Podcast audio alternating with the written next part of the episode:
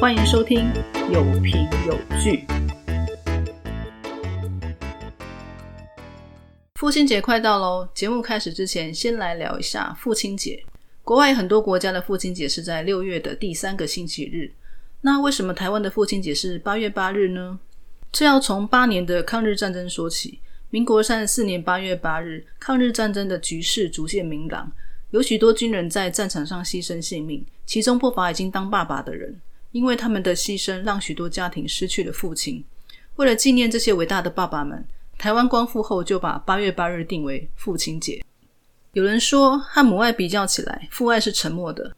在我的成长过程中，似乎也是如此。我需要妈妈的时候比较多，有时候甚至会忽略爸爸的存在。但是，当我回想起小学的时候要参加作文比赛，爸爸骑摩托车载着我，跑了好多家书局，终于买到我要的作文参考书。大学的时候离家北漂，每次坐火车回家，一走出火车站，总会看到爸爸在等我的身影。原来爸爸的爱在时间的流逝里一直都在。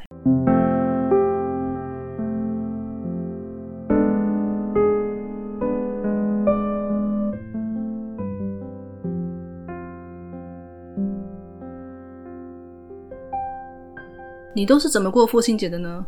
我觉得最好的方式就是陪伴。花些时间陪爸爸吃饭聊天，也不要忘记多注意爸爸的健康哦。在这里，我要分享一个健康食品，是由李敏镐代言的正官庄高丽参。如果你常看韩剧，就知道高丽参在韩国非常夯，常常都会被置入行销。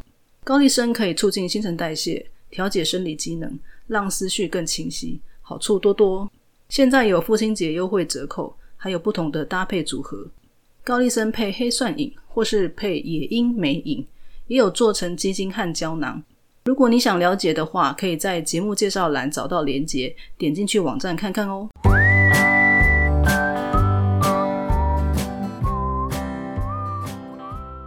今天要分享的是韩剧《梨泰院 Class》第八集。장사를못하면사람도없지않겠나사람이있기때문에장사를할수있는겁니다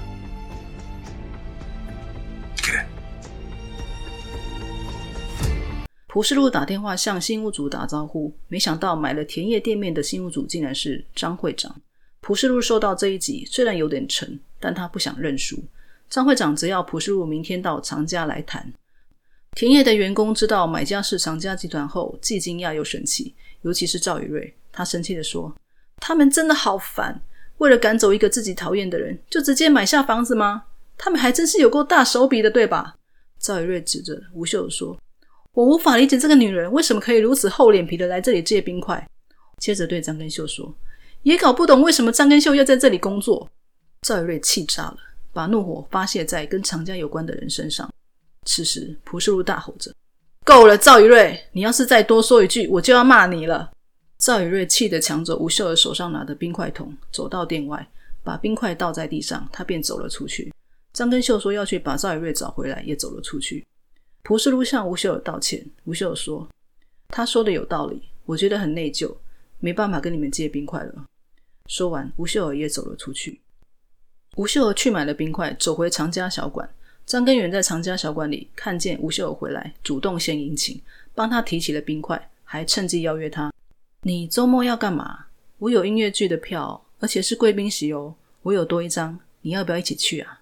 吴秀尔问：“你喜欢我吗？”张根源笑着点头说：“对。”吴秀儿说：“我不喜欢你。”然后把张根源提的冰块拿了回来。张根源的笑容消失，他问：“为什么？因为蒲世禄那家伙吗？”吴秀儿回答：“是因为大叔被你开车撞死的那位大叔，他对我而言跟爸爸没有两样，所以我拜托你不要缠着我。”张根源听了，瞬间觉得无地自容。隔天。蒲世禄依照约定到长家集团找张会长。蒲世禄问：“你要亲自在那个地点做生意吗？”张会长说：“如果你想拿到权利金的话，你最好尽快把店卖掉。”蒲世禄问：“你这么做是因为权利金吗？”张会长回答：“权利金拿了也没坏处，尽管有租赁契约保护法，在这种情况下，只要我有心，什么都做得到。你觉得上法庭的话，谁会赢？”你在打官司的时候要怎么做生意啊？你把墙壁打掉，还更改建物构造，我也可以要求你把房子恢复原状。但是那种小事，我并不在乎。朴世禄问：“不然你想怎样？”张会长问：“我儿子根秀，你为何让他在那里工作？”朴世禄回答：“因为我们人手不足。”张会长说：“让他走。”朴世禄说：“那得由根秀自己决定。”张会长问：“让我儿子在你底下工作，有助于提高你的自尊心吗？”朴世禄说：“会长。”看来你雇佣下属员工是为了提高自尊心吧？张会长说：“他说你是个强大的人，所以我打算借此机会教育我儿子，让他见识什么是真正的刚强。”朴世禄似乎有点明白的说：“所以你是想夸耀自己的强大，才会买下房子吗？”张会长说：“不仅如此，我知道你有多固执，即使被赶出去，你还会在其他地方另起炉灶，不是吗？那我也会买下那间房子。”我会买下每一间你租下的房子。朴世禄问：“这就是你所认为的强大吗？”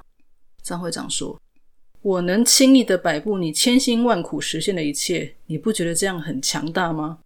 今天见到你，让我想到我们初次见面那天，你太过固执，坚持不下跪，因此惨遭退学。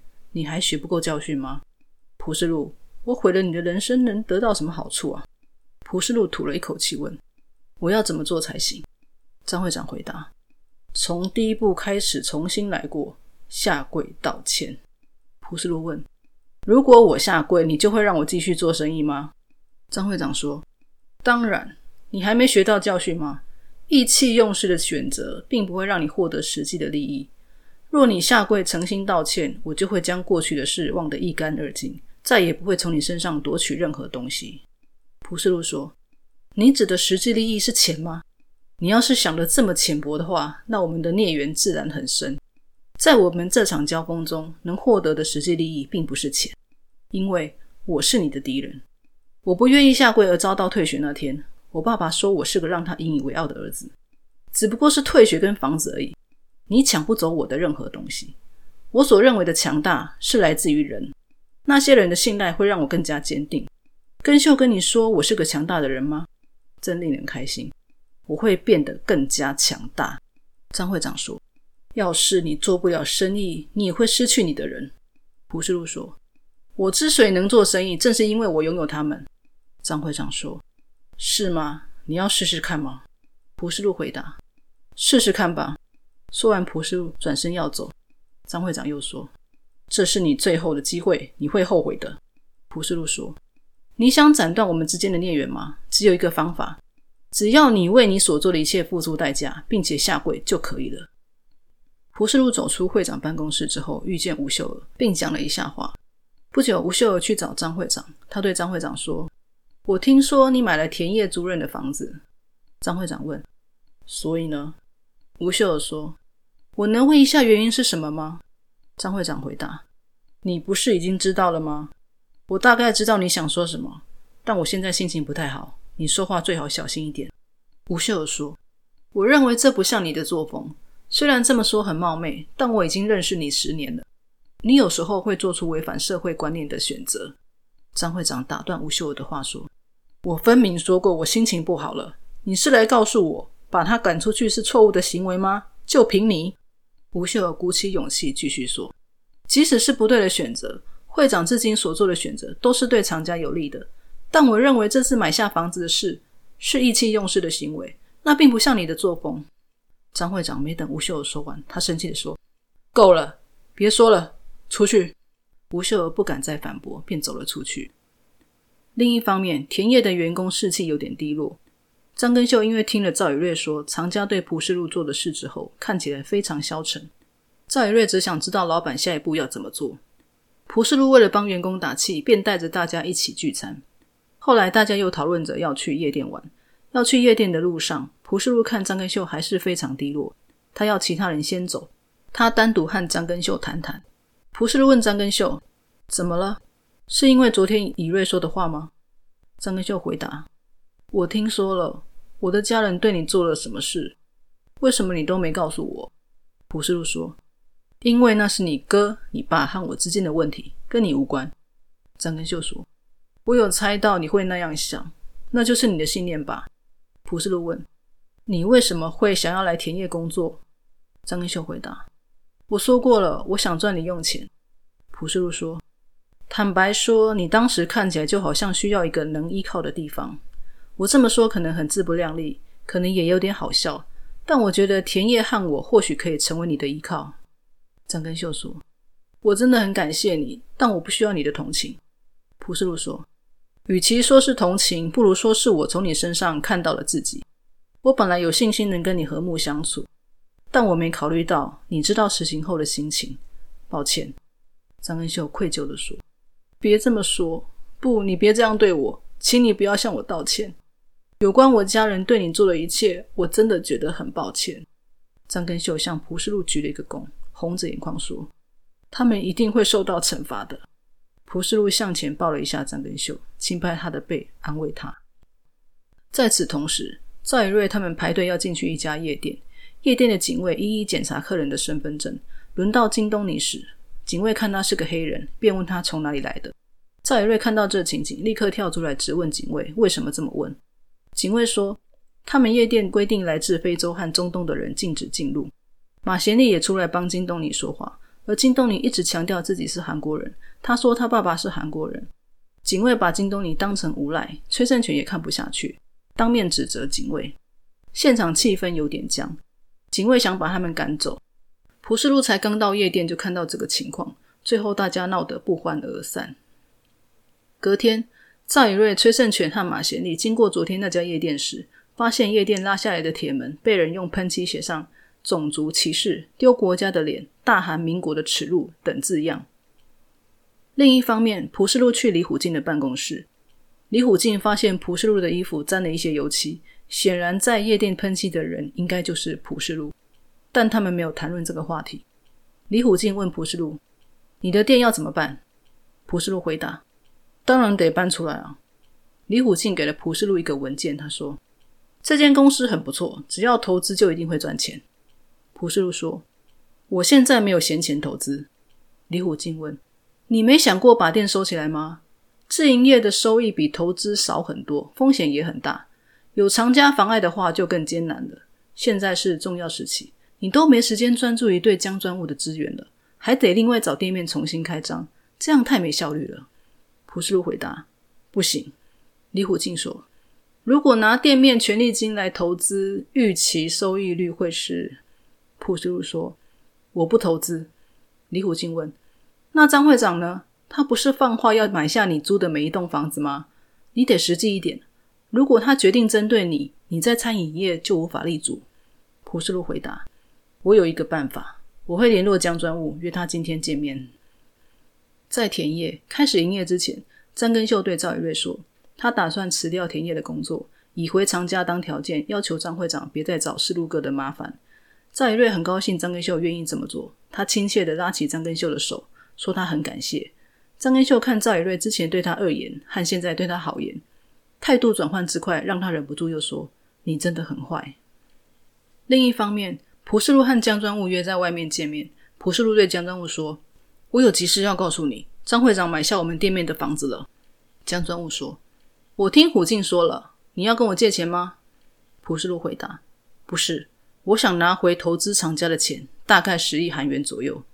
江专务说：“那你的影响力就不到你所说的百分之一喽。”朴世禄说：“我很抱歉。”江专务说：“这和虎进的计划完全不一样。我还以为你会把店收掉来帮我的。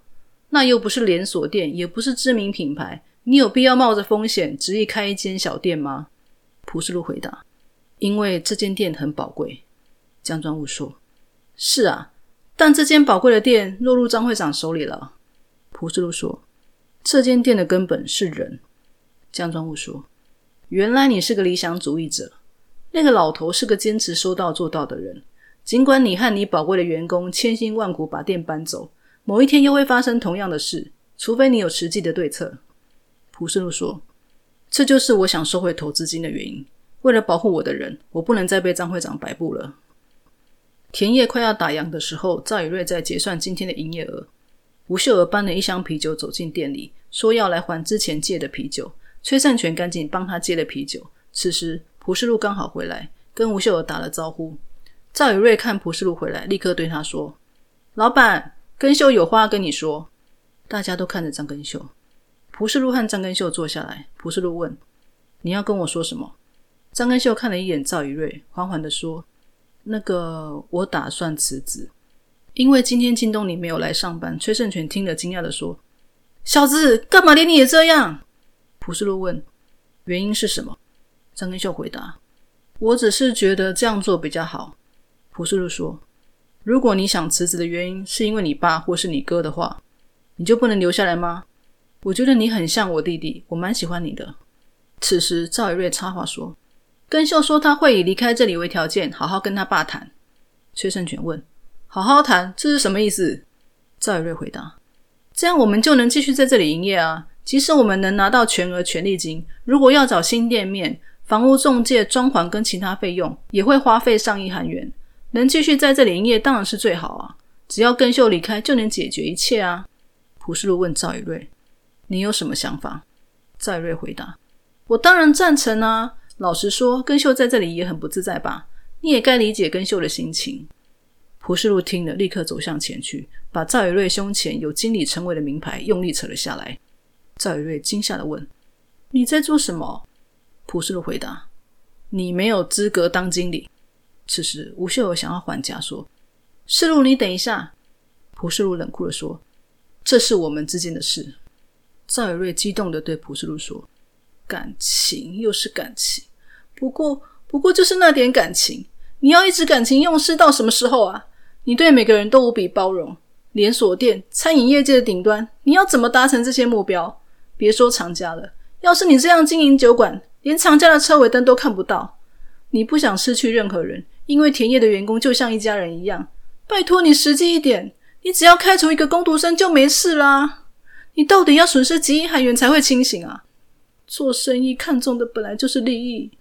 蒲世禄也激动的说：“对我而言，如果要那样做生意的话，那我宁愿不做。”在瑞以恳求的语气说：“老板，拜托你。”蒲世禄继续说：“如果要用跟他一样的方式，我当初就不会开始了。”在瑞说。你看看我们现在的情况，我们都要被赶出去了。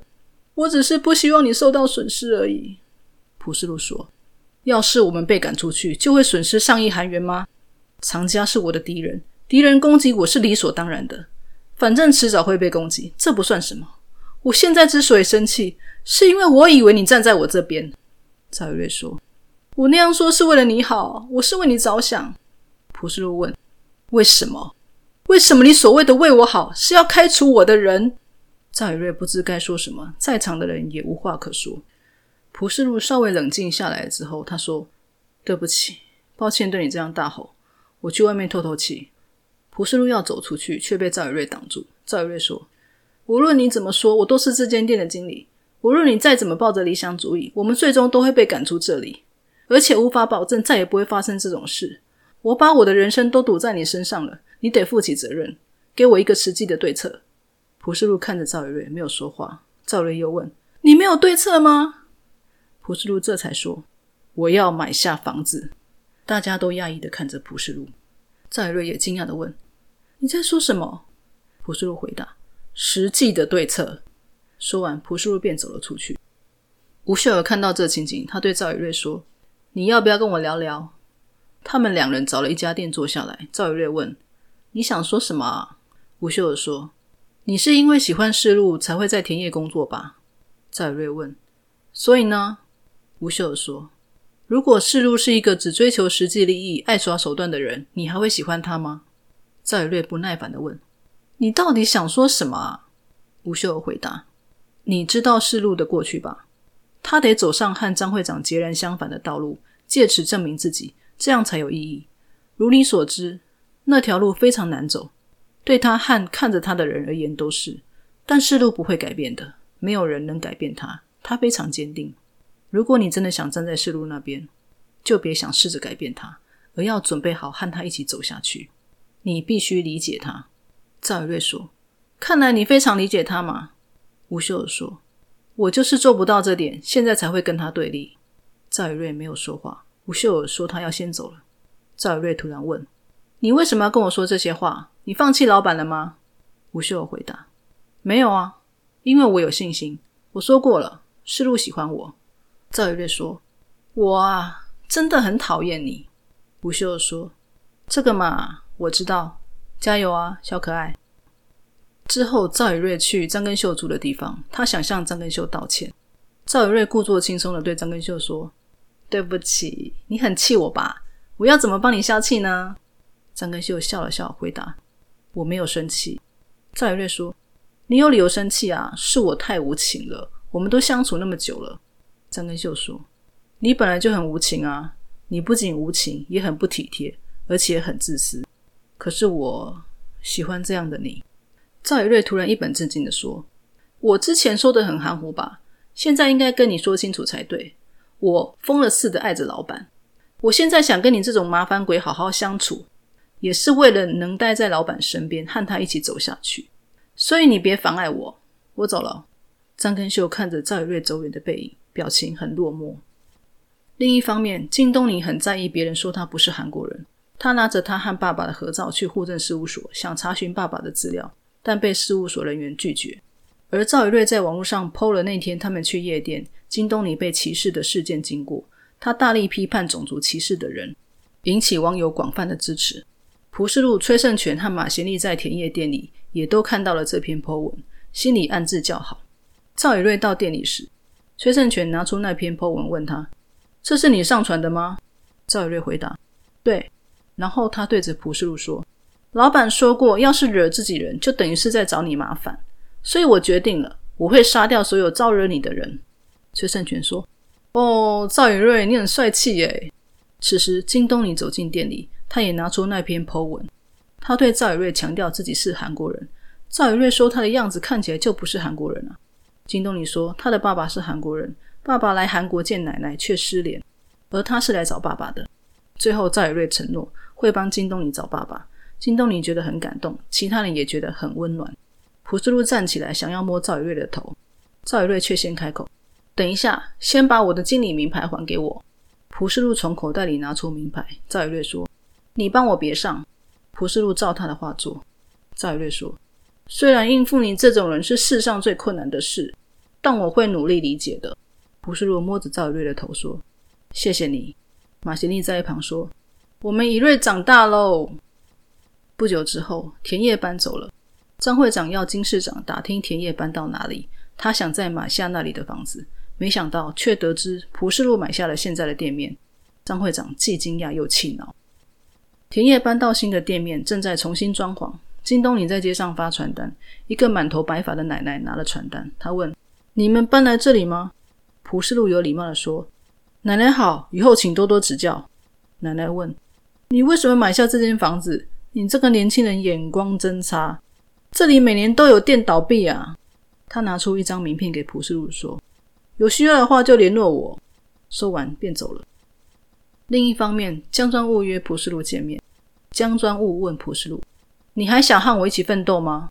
蒲世禄回答：“当然想。”江专务问：“老头和张根源，你的目标是向他们俩报仇吧？如果我们要携手合作，就必须有相同目标。你只是想要报仇而已吗？”蒲志禄想了想，回答：“我想要的是自由。我希望能替我的话语和行动赋予力量，不让任何人招惹我和我的人。我不想被任何不当之事或任何人摆布。我想过着能够理所当然主导自己的人生，不必为信念付出代价的生活。”江庄武说：“那只是理想主义者模棱两可的玩笑话。不过我很喜欢。我们就一起享受你那了不起的自由吧。”蒲世禄笑着说：“好。”在厂家方面，张会长一直在苦思下一步如何对付蒲世禄。他很在意蒲世禄说的那句话：“你抢不走我的任何东西。”偏偏张会长就想要抢走蒲世禄的东西。于是，张会长约了一个人见面。出现在张会长办公室的那个人就是赵以瑞。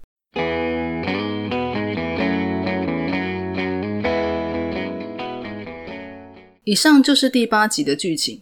这一集一直提到权力金，有人可能不太清楚权力金是什么。南韩的权力金和台湾的权力金的概念不太一样。以台湾来说，如果你要创业开店、加盟某个连锁品牌，例如某某饮料店、某某早餐店。因为你要使用总部的品牌商标来营业，所以你必须支付总部使用品牌商标的费用，这就是权利金。而南韩的权利金主要分成两方面，一方面是开店的人对房东，你租的这个店面地点很好，位在热闹的商圈，这就是这个地点的利益，因此你必须支付相对的权利金给房东。另一方面是开店的人对原店面的主人，例如原店面顶让，你承租了这个店面。如果原店面有留下一些营业设备，或有传授你营业经验及留下客户名单等等，那么你必须支付权利金给原店面的主人。所以，权利金就是新租户承接了这个好位置，或是店面有形及无形资产的利益所必须支付的代价。蒲世路的店是承接原店面转让的租约，所以蒲世路付了权利金给原店面的主人。而张会长买下蒲世路店面的房子之后，成为蒲世路的新房东。如果蒲世路要继续在那里营业，那么在新的租约开始时，蒲世路就必须支付权利金给张会长。回到这一集的重点，就是何谓强大？张会长认为的强大，就是拥有金钱和权力，可以任意摆布任何人。相信这应该是大部分人都认为的定义，但并不代表大部分人都认同。蒲世路就是不认同这种观念。他认为的强大，是拥有人的信任。包括他信任别人，以及别人信任他。张会长使出一刀毙命的招式，就是买下蒲世路租的店面，并且赶走他，不让他做生意，而且放话，不管蒲世路在哪里租房子，他都会买下那个房子。这招确实快很准，而且完全体现张会长所谓的强大。但蒲氏路也不是吃素的，当李虎进和江专务都劝他把店收掉，专心投资长家的股票，帮助江专务坐上长家的大位。才是最快打败张会长的方法。蒲世禄却坚持要继续开店，而且为了摆脱张会长的操控，他干脆买下属于自己的房子来开店。这让张会长确实感受到蒲世禄是个难缠的对手。蒲世禄为什么坚持要开店？原因和爸爸有关，因为他要完成爸爸想开一间自己的店的梦想。再者，蒲爸爸认为生意本于人，蒲世禄也承袭爸爸的观念，他认为。若没有马贤利、崔胜权、赵宇瑞、张根秀这些人，田业这家店根本无法生存。他必须让这家店成为员工的依靠，他不能说收就收。这就是身为老板的责任感。所以，当赵宇瑞为了要在原店面继续营业，而希望张根秀离开田业时，蒲世禄对赵宇瑞大发脾气，就跟当时赵一瑞想要开除马贤利一样。蒲世禄最重视的是人，而赵一瑞老是拿他的人开刀，让蒲世禄忍无可忍。而经过这次冲突，赵一瑞总算明白蒲世禄的想法。蒲世禄和张会长不一样，他最在乎的是人与人之间的信任。虽然目前还不知道这会不会让蒲世禄变得强大，但他相信会的。